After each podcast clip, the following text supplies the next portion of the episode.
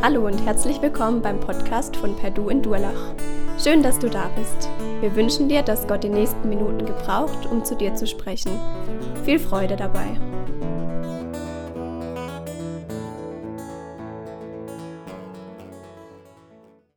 Guten Morgen. Für jeden, der mich nicht kennt, ich bin der Andreas oder auch Andi. Aber mich soll es gar nicht gehen, völlig unrelevant, sondern um ähm, Gott im Himmel und zu dem möchte ich noch ganz kurz sprechen, bevor es losgeht. Papa, ich danke, dass du da bist und ich danke, dass du sprechen möchtest und ich möchte dich bitten, dass du die Predigt gebrauchst, dass jeder von uns was mitnimmt und zwar von dir und dass letztlich du in Erinnerung bleibst und dein Wort. Amen. Ich hatte vor einiger Zeit einen Unfall, beziehungsweise Unfall kann man es eigentlich gar nicht richtig nennen. Mein Auto ist mit angezogener Handbremse rückwärts den Berg runtergerollt. Und ähm, somit kann ich seit einigen Wochen nicht mehr auf, oder wir können nicht mehr auf unser Auto zurückgreifen. Aber ähm, ein guter Freund von mir, der Silas, ich weiß gar nicht, wer da ist, ähm, der Silas, der hat uns dankenswerterweise immer wieder mal sein Auto ausgeliehen. Und es war für uns mega gut. Es war für uns eine richtige Hilfe. Es war konkret, es war praktisch, es war für uns total gewinnbringend. Oder auch meine Eltern, das war genau in der Straße, wo meine Eltern wohnen, ähm, ich hatte das Glück, bisher noch nicht so viel mit Versicherung zu tun zu haben. Jetzt musste ich und mein Papa hat mir da total in die Arme gegriffen, hat mir erklärt, hey Andi, da rufst jetzt da deine Versicherung an und machst mal das und hat auch im Nachgang noch mit den Nachbarn auch noch gesprochen. Es war für mich eine ganz konkrete, praktische Hilfe, die für mich total gewinnbringend war. Hilfe ist für denjenigen, der sie empfängt, konkret, praktisch und gewinnbringend. Und wir haben heute einen Predigtext. Ist die Bibel deine Lebenshilfe? Das ist ja eigentlich schon mal der Text ist ja schon voll, die krasse, voll der krasse Anspruch an die Bibel, weil der Predigtitel sagt hier, scheinbar hat die Bibel das Zeugs dazu, eine Hilfe zu sein. Praktisch, konkret und gewinnbringend oder voranbringend. Und nicht nur in einem Teilbereich von ihrer Sache, sondern auf das ganze Leben bezogen. Völlig irre. Da wollen wir heute reingucken. Und ähm, wir gehen da in drei Steps durch. Einmal, was hat die Bibel mit Glück zu tun? Inwiefern ist unser Fokus relevant? Und ja, wie kann es am Ende im Handeln aussehen? Vor zwei Wochen ähm, ging es los mit der Predigtreihe Bibelfest und da hatte Jonathan Knodel über das Thema Autorität gesprochen. Wie wird die Bibel oder ist die Bibel deine Autorität? Hört da gerne noch mal rein. Und letzte Woche hat Emanuel über das Thema gesprochen, ist die Bibel wahr? Genau, auf die beiden Dinge möchte ich aufbauen, von daher gerne, die Möglichkeit noch mal reinzuhören. Und Emanuel hat letzte Woche im Gottesdienst so gesagt, ja, komm, machen wir halt ein Bibelfest. Feier mal die Bibel ein bisschen. Und es ist cool, wir haben ähm, einen Typ in der Bibel, einen Psalmisten, der macht genau das. Der feiert die Bibel von A bis Z einmal komplett durch. Und zwar nicht, nicht, nur in ihrem kurzen Psalm, ist ein Psalmist, nicht nur in ihrem kurzen Psalm, sondern im größten Kapitel der Bibel, Psalm 119. Psalm 119 hat 176 Verse, der ist irre lang, dieser Psalm. Ähm, könnt ihr gerne mal versuchen, am Stück durchzulesen. Brutal lang. Und dieser Psalmist feiert die komplette, diesen komplette, äh, diesen komplettes Kapitel, diesen kompletten Psalm 19, die, die Bibel. Er wird auch überschrieben als Lobpreis Gottes. Könnt ihr mal reinkommen in eure Bibel, wie es da heißt. Ähm, der, der Lobpreis über das Wort Gottes. 176 Verse lang.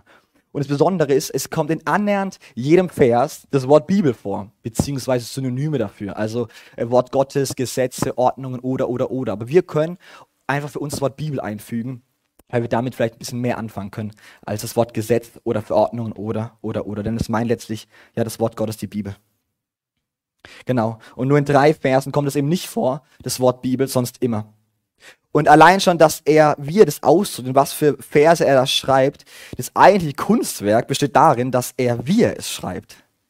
Er hat nämlich diesen, diesen Psalm 19 aufgeteilt in 22 Verse 22 Verse, äh, 22 Buchstaben vom hebräischen Alphabet. Und 22 Verse, äh, Strophen, Entschuldigung, und in jeder, in jeder Strophe behandelt er, es sind acht Verse, und jeder dieser Verse beginnt mit entsprechenden Buchstaben. Das heißt, äh, die erste Strophe beginnt im hebräischen Bibeltext, das finden wir bei uns nicht. Alle acht Verse mit dem A, dann mit B und so weiter, wir würden sagen von A bis Z. Der feiert einmal komplett durch das ganze Alphabet lang die Bibel und sein Wort. Mega, mega cool. Für den Psalmisten ist die Bibel eine Hilfe. Sie ist für ihn Gewinnbringend. Sie ist für ihn sein Glück. Und es schreibt er auch, wenn wir reingucken in den Psalm 119, hier mal ein paar Ausschnitte, wie er über das Wort Gottes schreibt und es feiert. An deinen Bestimmungen habe ich große Freude. Dein Wort will ich niemals vergessen. Mit großer Freude erfüllen mich deine Gebote oder dein, dein Wort, deine Bibel, die ich so lieb gewonnen habe. Ja, ich liebe und verehre deine Gebote und über deine Bestimmungen sinne ich nach. Vers 72, das Gesetz, das du ausgesprochen hast, bedeutet mir mehr als Tausende von Gold- und Silberstücke. Was du in deinem Wort bezeugst, ist mein kostbarer Besitz für alle Zeit. Es erfüllt mein Herz mit großer Freude. Von Herzen richte ich mich nach dem, was dein Wort bezeugt. Ich habe es lieb gewonnen. Das zieht sich durch diesen ganzen Psalm 19. Er feiert dieses Wort durchgehend. Immer und immer wieder. Und denkst so, krass. Ich weiß nicht, wie es dir geht, wenn du das äh, hier liest. Teilst du das? Geht es dir genauso? Würde dein Gedicht auch so aussehen wie das, was er hier schreibt? Oder geht es dir eher wie mir, dass du es ein bisschen befremdlich findest? Dass du sagst, okay, also, also wenn ich die Bibel aufschlage, so viel Glück springt mir ja nicht entgegen. Weil wenn ich an Glück denke, dann ist es vielleicht eher sowas wie ähm, dieser Lachsmiley auf WhatsApp, der so eine Fontäne rausschießt und da ist Glück und Party. Oder vielleicht denken wir an, hey, ich habe ein Dach, also ich habe ein Haus, ich habe ein, hab ein Dach über dem Kopf, ich habe ein Auto, äh, ich habe äh, genug Einkommen. Oder du sagst, nee, ganz so primitiv bin ich nicht. Dann sagst du vielleicht, okay, ich habe Freunde, Familie, Gesundheit, Zufriedenheit, das ist mein Glück. Die Bibel sagt auch was zum Thema Glück in Matthäus 5. Und zwar, dürfen wir weiter gucken, genau. Da spricht er von einem ganz anderen Art, von einem ganz anderen Glücksverständnis. Er sagt nämlich hier, glücklich zu preisen sind die, also glücklich sind die, die arm sind vor Gott. Die trauern, wenn sie, und sie werden getröstet. Die Sanftmütigen sind wohl glücklich, die Gerechten, die nach Gerechtigkeit hungern, die beim Herz singen. Diejenigen sind glücklich, die ein reines Herz haben, diejenigen, die Frieden stiften. Und jetzt diejenigen, die, die um der Gerechtigkeit willen verfolgt werden oder sogar die um meinetwillen, also um Jesu willen, verfolgt oder beschimpft werden. Ja, jubelt, denn euch erwartet im Himmel ein großer Lohn. Wir haben ein verquertes Glücksdenken ganz oft. Die Bibel suggeriert uns, äh, echtes Glück ist, wenn du möglichst lang äh, und ein reichtum erfülltes Leben hast mit möglichst straffer Haut. Das ist, was die Bibel sagt, äh, was die Welt sagt. Die Welt wirbt um ein äußerliches Glück, das irgendwann endet. Die Bibel macht das anders da. Die Bibel ähm, zeigt auf ein Glück, das innerlich ist und ewig. Ewiges Glück ist das, was wir in der Bibel finden. Die Elfriede Höfgen, ich glaube, sie ist heute gar nicht da, die Elle. Ähm,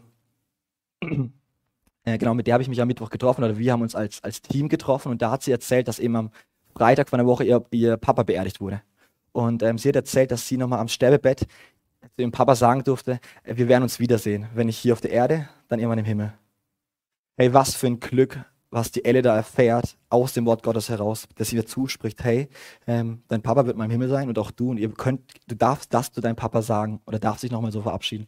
Was für ein Glück, was für ein inneres und ewiges Glück, sogar hier im Leid.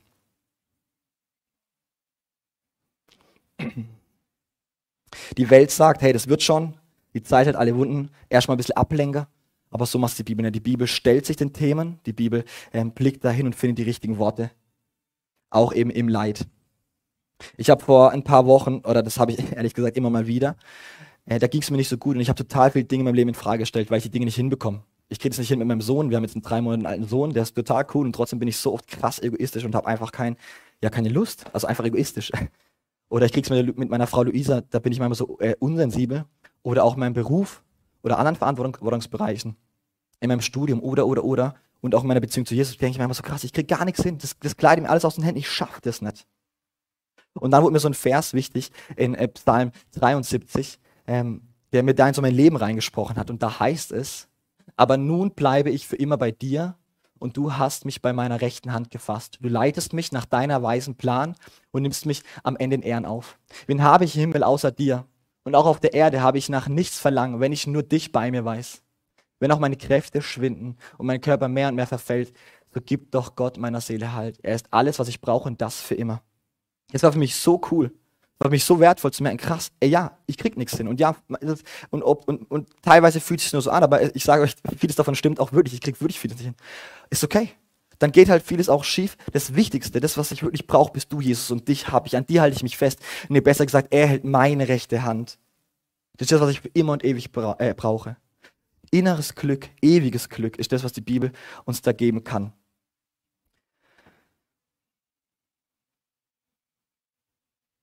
Genau. Und genau, ewiges Glück ist, wenn es dem Leben standhält. Und dem Leben standhalten heißt auch dem Leid standhalten, weil dessen fester Bestandteil ist. Psalm 119 der würdig überschrieben ist mit dem Lobpreis auf das Wort Gottes, der hält auch dem Leben stand. weil Psalm 119 auch in das Thema Leid reinguckt, obwohl man ja denken könnte, der feiert ja nur durch. Nein, er feiert das Leben, indem er, genau, indem er das Wort feiert und das Wort hält stand. Wir sehen nämlich genauso Verse in Psalm 119, da tauchen uns Verse auf, die trotz dieses Lobpreises auch ganz ehrlich und intim werden, wo es heißt, dies ist mein Trost in allem Leid, dass dein Zuspruch mir neue Lebenskraft gibt. Ich verzehre mich vor Sehnsucht nach deiner Hilfe. Ich setze meine ganze Hoffnung auf dein rettendes Wort. Meine Augen halten sehnsüchtig Ausschau danach, dass du deine Zusagen erfüllst. Wann wirst du mir Trost geben? So frage ich immer wieder. Ich fühle mich ausgedott wie ein leerer Wasserschlauch, der im Rauch hängt. Dennoch vergesse ich deine Bestimmungen nicht. Ich bin vom Leid sehr gebeugt. Herr, schenk mir neue Lebenskraft durch dein Wort. Ständig ist mein Leben in Gefahr, doch dein Gesetz vergesse ich nicht. Doch vor dem Morgengrauen flehe ich um Hilfe und setze meine Hoffnung auf dein Wort. Dieser Psalm 119, ein Lobpreis auf das Wort Gottes, hält dem Leben stand. Warum? Weil er nicht die Augen verschließt vor dem Leid und vor den schwierigen Dingen. Aber das Coole ist, was wir hier feststellen dürfen, das Wort Gottes, das hat Bestand. In guten Zeiten, das Wort bleibt. Daran können wir uns festhalten. Und in schlechten Zeiten, das Wort bleibt. Wir können uns daran festhalten. Er feiert das Wort Gottes, weil es bleibt, weil es beständig ist. Weil es nicht wegguckt, sich nicht entzieht im Leid, wenn es Trost braucht oder ähnliche Dinge, sondern das Wort Gottes bleibt. Dieser Psalm ist geschrieben von A bis Z. Und es kann voll sinnbildlich für unser Leben stehen, vom Anfang bis zum Ende. Dieses Wort bleibt vom Anfang bis zum Ende und es geht mit dir hindurch, durch die Hochzeiten, aber auch durch die Tiefzeiten. Und auch wenn wir nicht genau wissen, was morgen oder übermorgen auf uns zukommt, ähm, was in unser Leben hineinbricht, auf eins wir uns verlassen, auf das Wort Gottes, das ewiges Glück äh, uns schenkt. Im Gegensatz zu anderen Texten ist das ja ein intimer Text, also ein persönlicher Text. Der ist ja nicht dafür geschrieben, dass die Perdu-Gemeinde Sonntagmorgens hier sitzt und den mal durchliest, sondern es ist ja ein Text, den jemand äh, intim geschrieben hat und sich dafür Zeit genommen hat. Nicht so wie die, vielleicht die Bergpredigt, wo Jesus bewusst an die Menschen gepredigt hat oder Dinge, wo er seinen Jüngern bewusst erklärt, sondern hier ist ein persönlicher Text. Und wenn wir genau hingucken, dann merken wir, dass, der, dass dieser Psalmist ja jetzt nicht die Buchstaben feiert oder das Papier, wo drauf die gedruckt sind, sondern er feiert das Wort Gottes. Und es erklärt ja eigentlich schon, was damit gemeint ist. Er feiert die Person hinter dem Wort. Er feiert diesen Adressaten, nämlich Gott selbst. Es ist wie wenn jemand von uns einen Liebesbrief bekäme und diesen Liebesbrief durchliest und den Liebesbrief so mega feiert und dann ihm wieder auch eine Liebe wächst, dann wächst hoffentlich nicht die Liebe zu den Buchstaben und diesem Zettelchen, den er da in der Hand hält, sondern die Liebe zu der Person, die diese, von der diese Worte kommen. Und genauso ist bei diesem Psalmisten auch. Das Wort ähm, wurde Fleisch lesen wie an anderer Stelle in der Bibel. Am Anfang war das Wort, das Wort war bei Gott und das Wort war Gott. Der, der das Wort ist, war am Anfang bei Gott. Und dann in Vers 14, er, der das Wort ist, wurde ein Mensch von Fleisch und Blut und lebt unter uns. Wenn wir die Bibel lesen, wenn wir die Bibel reingucken, dann ist es immer eine Auseinandersetzung mit der Person hinter der Bibel, nicht mit Jesus selbst. Der Psalmist liebt diese Person, die hinter, diesem, hinter der Bibel steht. Und auch das ist für uns so wichtig. Ne? Die Buchstaben hier in der Bibel sind die Dinge, die uns äh, trösten, oder ist es Papier, das so besonders ist, sondern es ist die Person dahinter. Es sind Jesus seine Worte zu uns. Und es sind seine Worte, die uns dieses ewige Glück, dieses anhaltende Glück auch im Leid geben. Wir sind bedürftige Menschen. Das heißt, wir sind Menschen, wir suchen nach dem Glück und wir wollen es irgendwie auch, ähm, ja, auch, auch stopfen, dieses Loch, das wir im Leben haben. Und vielleicht kennt ihr diesen Spruch, unser, in unserem Herzen ist ein Loch und es ist gottförmig. Ich glaube, dass derjenige wirklich glücklich ist, der dieses Loch zu, zu füllen weiß in seinem Leben. Und es ist Jesus, der mit seinen Worten dieses Loch zu füllen weiß und füllen kann. Deswegen, ja, lasst uns nehmen in unseren Alltag als Hilfe. Weil eben sein Glück, dieses ewige Glück, was wir von ihm hören, was ist, was im Jetzt und Hier gilt, eben auch im Leid. Vielleicht sagst du, ey, Hammer, mega cool, Andi. Äh, das ist voll die coolen Gedanken. Äh, ich habe bisher immer, ich, hab, ich hatte völlig falsche Glücksverständnis, aber jetzt weiß ich, wie es läuft, jetzt starte ich durch. Dann sage ich, ey, Hammer, let's go, mach das. Vielleicht geht es dir ein bisschen auch wie mir, dass du sagst, ja, das ist schon cool. Bei mir ist das Problem ist aber gar nicht so sehr, dass ich jetzt, dass ich den Wahrheitsgehalt, wie die Manu letzte Woche gepredigt hat, eben hinterfragt. Also ich glaube schon, dass es stimmt. Und ehrlich gesagt, ich gebe der Bibel auch Autorität, weil so geht es mir. Ich mache das schon. Und trotzdem ist die Bibel, wenn ich sie aufschlage, für mich voll frustrierend voll oft. Ich, ich schlage es auf und dann schlage ich es wieder zu und äh, ich merke, dass es anstatt eine Lebenshilfe zu sein, äh, für, also für mich ist, ist es vielmehr ein Buch wie jedes andere auch. So geht es mir ganz oft. Der, ähm, dem Psalmisten, dem geht es nicht so. Wir lesen äh, einen Vers, da schreibt er, ich freue mich über dein Wort wie jemand, der reiche Beute macht. Also so empfindet er das Bibellesen. Nicht nur ein bisschen Beute machen, sondern reiche Beute machen. Was macht er und von was können, was können wir von ihm lernen, wenn es um dieses Thema geht, dass wir auch wir reiche Beute machen können? Der, ähm, genau, wir wollen auf zwei Dinge gucken, denn er legt auf zwei Dinge seinen Fokus. Und das, darauf wollen wir auch gucken. Und da lesen wir ähm, zunächst einmal, deine Bestimmungen begleiten mich wie Lieder, solange ich als Gast auf dieser Erde lebe. Wie lieb habe ich doch dein Gesetz. Den ganzen Tag sinne ich darüber nach. Deine Gebote machen mich klüger als meine Feinde, denn sie sind mir stets gegenwärtig. Ich bin verständiger als alle meine Lehrer, weil ich immer wieder nachsinne über das, was du bezeugst. Nachts liege ich mit offenen Augen wach und sinne darüber nach, was du sagst. Der Psalmist erlebt hier, dass das Wort Gottes in seinem Leben Raum einnimmt. Er gibt dem Wort Gottes Raum, er liest die Bibel. Und das ist so spannend. Ähm, darauf fokussiert er sich. Die, die Bibel hat einen Fokus in, in seinem Alltag, in seinem Wochenplan, hat die Bibel für ihn einen Fokus. Das ist für ihn ein Stellenwert. Und er widmet sich dem immer wieder. Ähm, wir können es relativ gut messen. Ähm, was sind die Dinge, die dich beschäftigen, wenn du irgendwie drüber nachdenkst, wo du hinschweifst? Das sind in der Regel die Dinge, mit denen wir uns auch viel beschäftigen. Er beschäftigt sich mit dem Wort Gottes. Er gibt dem Raum. Da gibt er den Fokus. Ähm, ich liebe Fußball. Ich spiele gerne Fußball, ich darf Trainer sein, äh, nicht alleine, mit jemand zusammen, Manu, der sitzt da hinten. Und ich mache das ultra gern, Training vorbereiten, einen Spieltag vorbereiten. Ich höre sehr gerne Fußball, ich schaue auch gerne Fußball an. Und bis vor einiger Zeit äh, habe ich jeden Tag morgens einen Fußball-Podcast gehört, 20 Minuten lang, jeden Tag. Ähm, weil ich das so spannend und interessant fand. Und ja, ich habe darüber nachgesinnt, über Fußball. Und wirklich auch in der Nacht. Ich lag nachts wach und habe über Fußball nachgedacht oder unter der Dusche oder sonst wo. Das hat Raum eingenommen in meinem Leben. Ähm, Im Zuge der Predigtvorbereitung habe ich gesagt, okay, ich muss jetzt da mal was dran ändern. Und ähm, habe ähm, auf der Rückfahrt von Südfrankreich in unserem Urlaub das letzte Mal diesen Podcast angehört und seitdem nicht mehr. Und ich erlebe aber, dass dieses Thema Fußball weniger Raum einnimmt als bisher. Klar, jeden Tag 20 Minuten, wenn ich aufstehe morgens. Und wenn ich es morgens nicht geschafft habe, habe ich es mittags gemacht. Wir dürfen uns selber prüfen. Und ich möchte da gar mit dem Finger auf ihn immer zeigen, das kann ich gar nicht. Dieses Thema fällt mir ultra schwer. Aber ich erlebe es in der Praxis, dass wenn ich dem Wort Raum gebe, dann beschäftigt es mich. Ähm, genau. Und ich kann dir nicht unterstellen, dass du deine Prioritäten falsch setzt. Das kann ich nicht. Aber ich kann es von mir schon. Ich kann es mir unterstellen. Ich setze meine Prioritäten falsch. Weil ich, ich würde mich selbst anlügen, wenn ich sage, ich habe die Zeit nicht zum Bibellesen. Das stimmt nicht. Bei mir stimmt es nicht. Vielleicht bist du beschäftigter, als ich es bin. Aber dann kann es sein, wenn du keine Zeit hast, um mit Gott Gemeinschaft zu haben, dann bist du beschäftigter, als er es für dich vorgesehen hat. Wenn wir uns keine Zeit nehmen können, um mit Gott Gemeinschaft zu haben und in der Bibel zu lesen, dann sind wir beschäftigter, als es Gott für uns, für dich und mich vor, vorgesehen hat.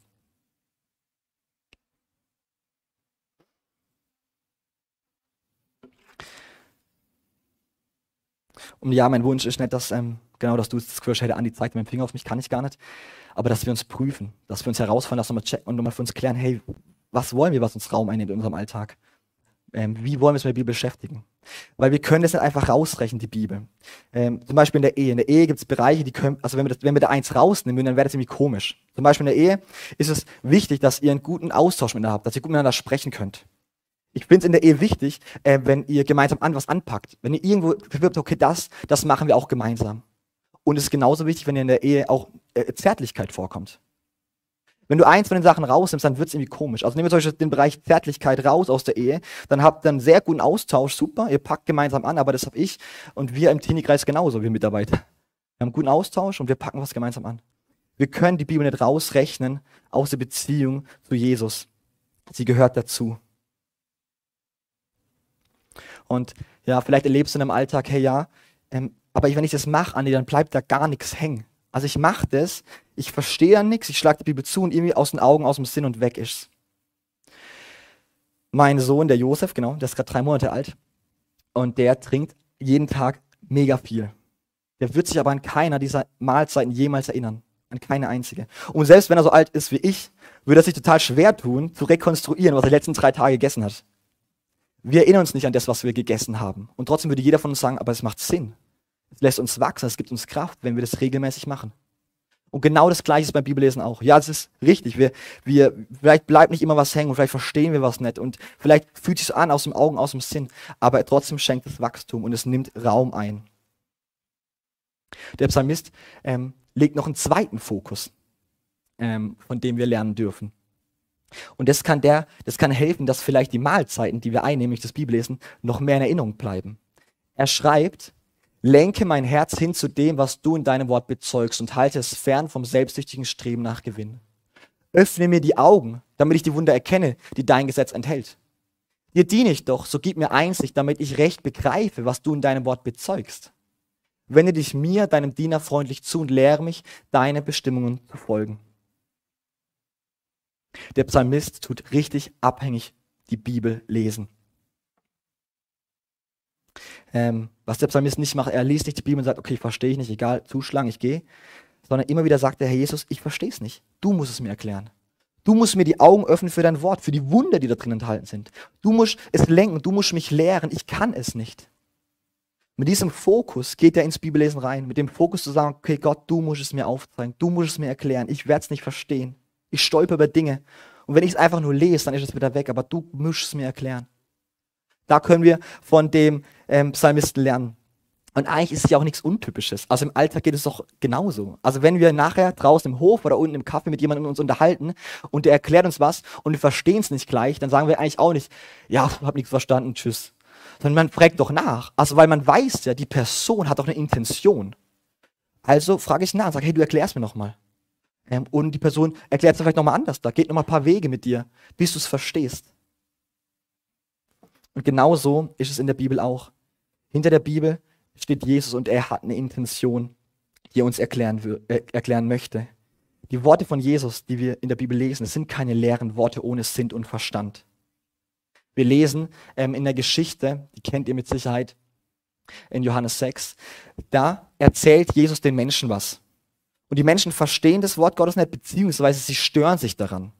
Sie kommen mit dem Wort Gottes nicht zurecht. Und dann gehen die Leute weg von ihm. Die Jünger gehen weg, also es waren ganz, ganz viele. Und da gehen die dann einfach weg von ihm. Und dann dreht sich Gott zu seinen zwölf Jüngern um und fragt, hey, wollt ihr auch weggehen? Und was sagt Simon Petrus? Simon sagt, Herr, zu wem sollten wir gehen? Du hast Worte, die zum ewigen Leben führen. Gott hat oder Jesus hat für uns Worte, die zum ewigen Leben führen, auch für dich. Es sind keine leeren Worte ohne Sinn und Verstand. Und wir dürfen das lernen, dass auch wir sagen, okay, wir machen, wir wollen abhängig die Bibel lesen, abhängig von Gott. Zu sagen, öffne du mir die Augen, lehre du mich, äh, lehre du mich und zeige du mir, was du mir sagen willst. Das ist der Fokus von diesem Psalmisten, dieser zweite Fokus. Der zweite Fokus, wenn ich die Bibel lese, dann in Abhängigkeit zu Gott, Herr Jesus, erklärst du mir. Und dann kann dieser Vers, ähm, reiche Beute zu machen, ähm, der kann dann für uns auch in unser Leben reintreten, dass wir sagen, krass, ich mache reiche Beute. Ich erlebe es, reiche Beute machen zu dürfen, wenn ich die Bibel lese. Vielleicht nicht immer und vielleicht ist es auch, fühlt sich mal unterschiedlich an, aber ich mache reiche Beute. Warum? Weil ich diesen doppelten Fokus anlege. Einmal, ich gebe der Bibel Raum in meinem Alltag ich schaffe Zeiträume und lasse zu, dass die Bibel mich dann auch im Alltag zwischendrin beschäftigen kann. Und der zweite Fokus, ich äh, weiß, wie ich die Bibel lese, nämlich in Abhängigkeit zu Gott und sage, Jesus, du musst es mir erklären. Ich werde es nicht verstehen. Ich brauche dich. Das wünsche ich uns. Ein Bibellesen, das keine Frustration ist, sondern ja, wo wir Beute machen dürfen. Der Jonathan Knodel hat vor zwei Wochen über das Thema Autorität gepredigt und er hat gesagt, ähm, wie wird die Bibel deine Autorität? Und er schon drei Steps hat er genannt. Er hat gesagt, du musst die Bibel kennen, du musst die Bibel für dich in Anspruch nehmen und du musst der Bibel gehorchen. Das, hat was mit, das, das drei hat was mit Autorität zu tun. Und eigentlich ist das der Dreiklang, durch den wir auch gerade hier durchlaufen. In Anspruch nehmen heißt, hey, das Glück, was in der Bibel steckt, nimm's für dich in Anspruch. Das zweite, hey, kenn, kenn die, kenn die Bibel. Ja, genau, gib ihr Zeit, leg den Fokus, dass du Zeit schaffst im Alltag und dann, wie liest du die Bibel? Mit dem richtigen Fokus, nämlich in Abhängigkeit zu ihm. Und jetzt dieser dritte Step, ja, ähm, horchen, gehorchen auf das, was in der Bibel steht. Für den Psalmisten war das kein Widerspruch. Für den war das, hat es reingepasst, auch wieder in den Psalm 19, dass auch wir hier ähm, gehorchen dürfen. Da schreibt er, an dein Gesetz will ich mich beständig halten für immer und ewig. Ich überdenke alle meine Wege und lenke meine Schritte zurück zu dem, was du als richtig bezeugst. Entschlossen, ohne zu zögern, bemühe ich mich, deine Gebote zu halten. Ich habe geschworen, halte mich daran, die Rechtsordnungen, in der sich deine Gerechtigkeit spiegelt, will ich treu beachten. Vielleicht hilft es uns, wenn wir nochmal in Erinnerung rufen, dass das ein intimer und persönlicher Text ist. Hier steht keiner Psalmist, der irgendwie mit dem erhobenen Zeigefinger zeigt und sagt, ey, gell, aber das muss ich noch machen. Weil vielleicht hörst du es hier raus, ist, okay, klar, jetzt kommt wieder der Punkt, ich muss machen, ich muss machen und das soll ich lassen und jenes soll ich lassen. Weil vielleicht empfindest du die Bibel manchmal als Qualitätsmanagement. Ich hatte äh, das Modul oder das Fach Qualitätsmanagement in meinem Studium letztes Semester. Und da haben wir von Krankenhäusern oder anderen Einrichtungen die Qualitätsmanagements angeguckt und durchgelesen. Und Qualitätsmanagements sind Dinge, da steht quasi drin, was das Krankenhaus ähm, anbietet und wie es sein sollte. Und dann kann man quasi gucken, okay, äh, okay, ist es eigentlich in der, also ist es in der Praxis wirklich so oder nicht? Ähm, und vielleicht geht es ja so, dass die Bibel für dich ein nerviges Qualitätsmanagement ist, was eigentlich nur darauf guckt, also läuft es in der Praxis so oder nicht? Wo so immer drauf drückt, den Finger so in die Wunde legt und den Standard, der soll, ist ein Standard, der sollte eigentlich immer eh erfüllt sein.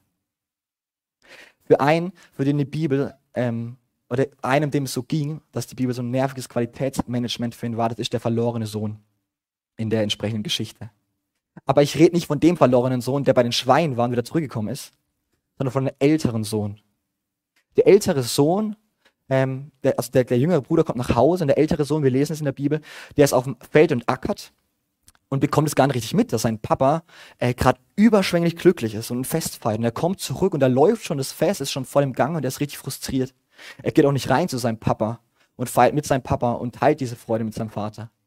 Ganz im Gegenteil, der Papa muss rauskommen und dann sagt er zu seinem Papa, ähm, das kann nicht dein Ernst sein. Ich habe dir nie widersprochen, lesen wir dann in der Bibel. Ich habe immer für dich geschuftet und nie habe ich irgendwas bekommen. Die Reaktion vom Papa ist richtig spannend. Der sagt, wir sind uns doch nahe. Dein ist doch auch mein. Äh, meins ist doch auch deins. Du kannst doch einfach alles nehmen. Für den Papa war das klar, ähm, ähm, dass zuerst mal die Beziehung im Vordergrund steht. Er hat sich ihm nahe gefühlt, aber der Sohn hat eine ganz verkorkste Beziehung zu seinem Vater und hat seine Worte immer nur als Qualitätsmanagement verstanden. Du musst dies, du musst jenes und halte dich jetzt einfach mal da dran. Für ihn war das nie, ähm, genau. Er hat diesen Fehler gemacht, dass er nicht gemerkt hat, hey krass, zuallererst mal ist Beziehung wichtig und dann kommt ähm, ein Ja zu diesem Design, das Gott für uns hat.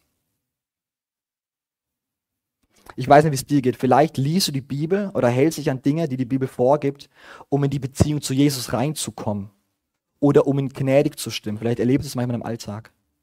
Wenn es so ist, dann würde Gott darauf antworten, hey, du willst, dass ich dich, dass, du willst mich gnädig stimmen? Andi, das ist mein Wesen. Ich bin gnädig, ich bin barmherzig, ich bin liebevoll. Wir sind in dieser Beziehung drin. Vielleicht kennt ihr den Spruch, meine Mama hat dann immer wieder gesagt, Beziehung vor Erziehung. Und genau das Gleiche macht die Bibel auch mit uns. Die Bibel sagt, hey, zuallererst mal, ähm, lass uns Beziehung leben. Und dann findet natürlich ein Ja auch zu dem, wie ich, wie, wie Gott sich das Leben für dich gedacht hat. Aus Beziehungen Ja finden zu dem Design, das Jesus sich für unser Leben gedacht hat. Und wir können dieses Design eigentlich voll gern für unser Leben in Anspruch nehmen von Gott. Warum? Ähm, er ist der Schöpfer, dich und mich gemacht. Wer weiß denn besser als der Schöpfer, was dem Geschöpf gut tut? Und wer gönnt denn dem Geschöpf mehr als der Schöpfer? Also ich gönne meinem Sohn Josef, dem gönne ich alles, dem wünsche ich das Beste. Und ganz ehrlich, ich habe also hab nur bedingt, was du beigetragen hast. Also ich bin nur bedingt sein Schöpfer. Also ja. Und ähm, dementsprechend und trotzdem gönne ich dem alles. Wie viel mehr ist es bei Gott? Er macht uns ein Design für unser Leben, weil er uns liebt, weil er es gut mit uns meint. Wir lesen in 2. Timotheus ähm, darüber, genau, wie nützlich die Schrift ist. Da heißt es, was in der Schrift steht, ist von Gottes Geist eingeben. Und dementsprechend groß ist auch der Nutzen der Schrift. Sie unterrichtet in der Wahrheit, deckt Schuld auf, bringt auf den richtigen Weg und erzieht zu einem Leben nach Gottes Willen. So ist also der, der Gott gehört und ihm dient, mit Hilfe der Schrift allen Anforderungen gewachsen. Er ist durch sie dafür ausgerüstet, alles zu tun, was gut und richtig ist. Das Wort Gottes ähm, da finden wir ein gutes Design für unser Leben, für unser Handeln, zu dem wir Ja sagen können. Und auch der Psalmist ähm, richtet sein Handeln nach diesem Design aus. Auf welcher Grundlage? Auf der Grundlage von, von Beziehung. Aus Beziehung heraus sagt er Ja zu dem Design von Gott. Und da lesen wir auch einen Vers, auch wieder im Psalm äh, 119, wo er sagt, Dein Wort leuchtet mir dort, wo ich gehe. Es ist mein Licht auf meinem Weg. Dein Wort zeigt mir, wie ich Entscheidungen treffen kann, wo ich abbiegen muss, wo ich weitergehen darf. Dein Wort lenkt mich bestimmt mein Handeln. Und das ist eigentlich ein spannendes Bild hier, weil wenn wir nachts auf die Straße rausgehen, da ist nicht stockfinster, da gehen um 22 Uhr die Straßenlaternen an. Aber wenn damals du nachts raus bist, da war es wirklich finster. Da, musst, da hast du ein Licht gebraucht, um links und rechts klar gehen zu können. Ähm, wir kennen es vielleicht nicht so ähm, genau, was es eigentlich heißt, in der Finsternis zu sein. Ich war mit der Luisa, meiner Frau, ähm, mal in Dinner in the Dark. Ich weiß nicht, ob ihr das kennt. Dinner in the Dark gibt es in Stuttgart, kann ich nur empfehlen.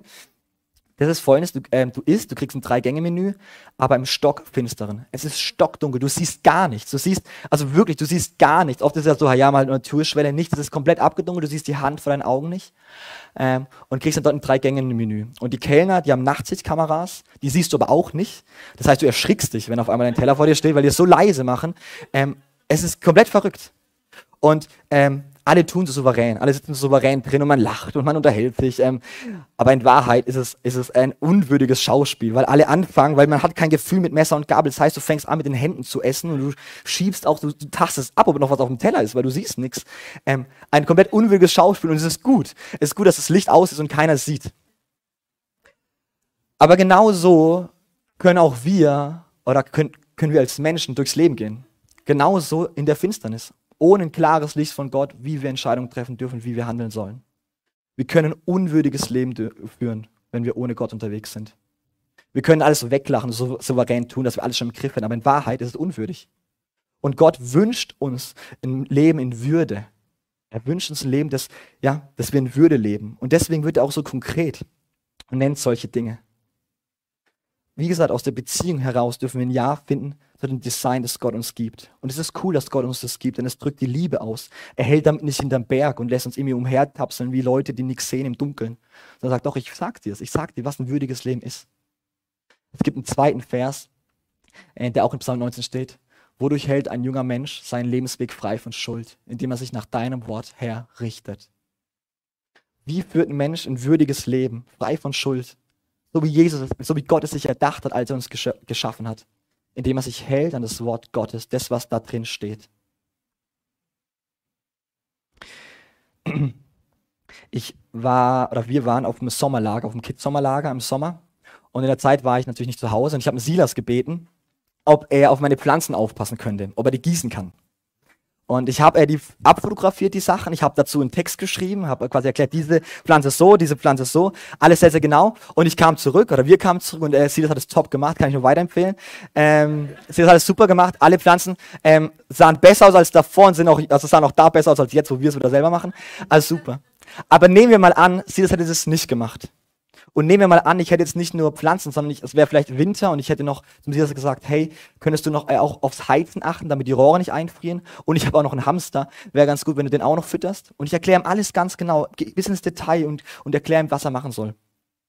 Und dann komme ich zurück und ähm, was finde ich vor? Ich finde tote Pflanzen vor, ähm, eingefrorene Rohre und im Eck liegt mein toter Hamster, völlig verwest im Käfig. Und dann begegne ich Silas und Silas kommt freudestrahlend auf mich und sagt, ey Andi, Andi, Hammer. So coole Worte.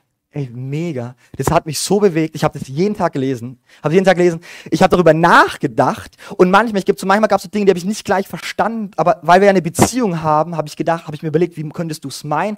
Habe es dann verstanden, ey, weil wir uns da so gut kennen.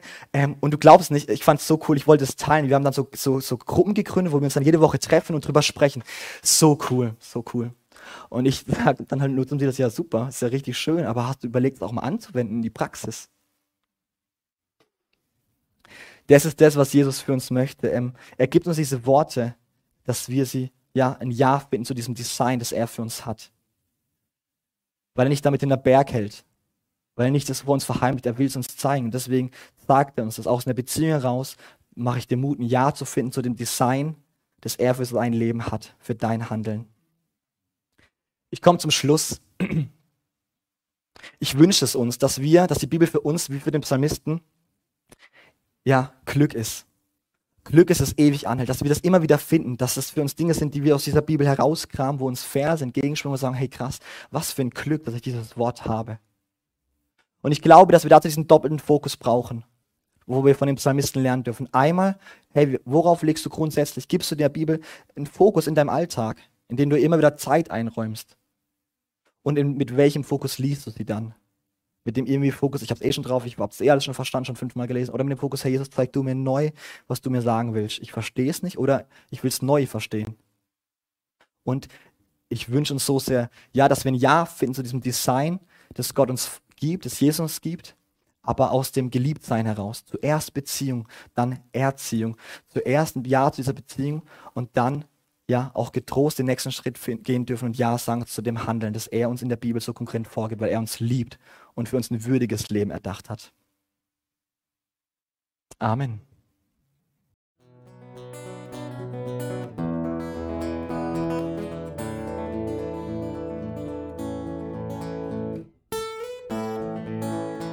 Wir hoffen, der Podcast hat dir weitergeholfen.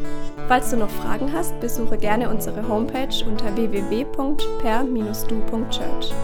Hier findest du alle wichtigen Infos zur Gemeinde und zum Glauben. Tschüss und bis zum nächsten Mal.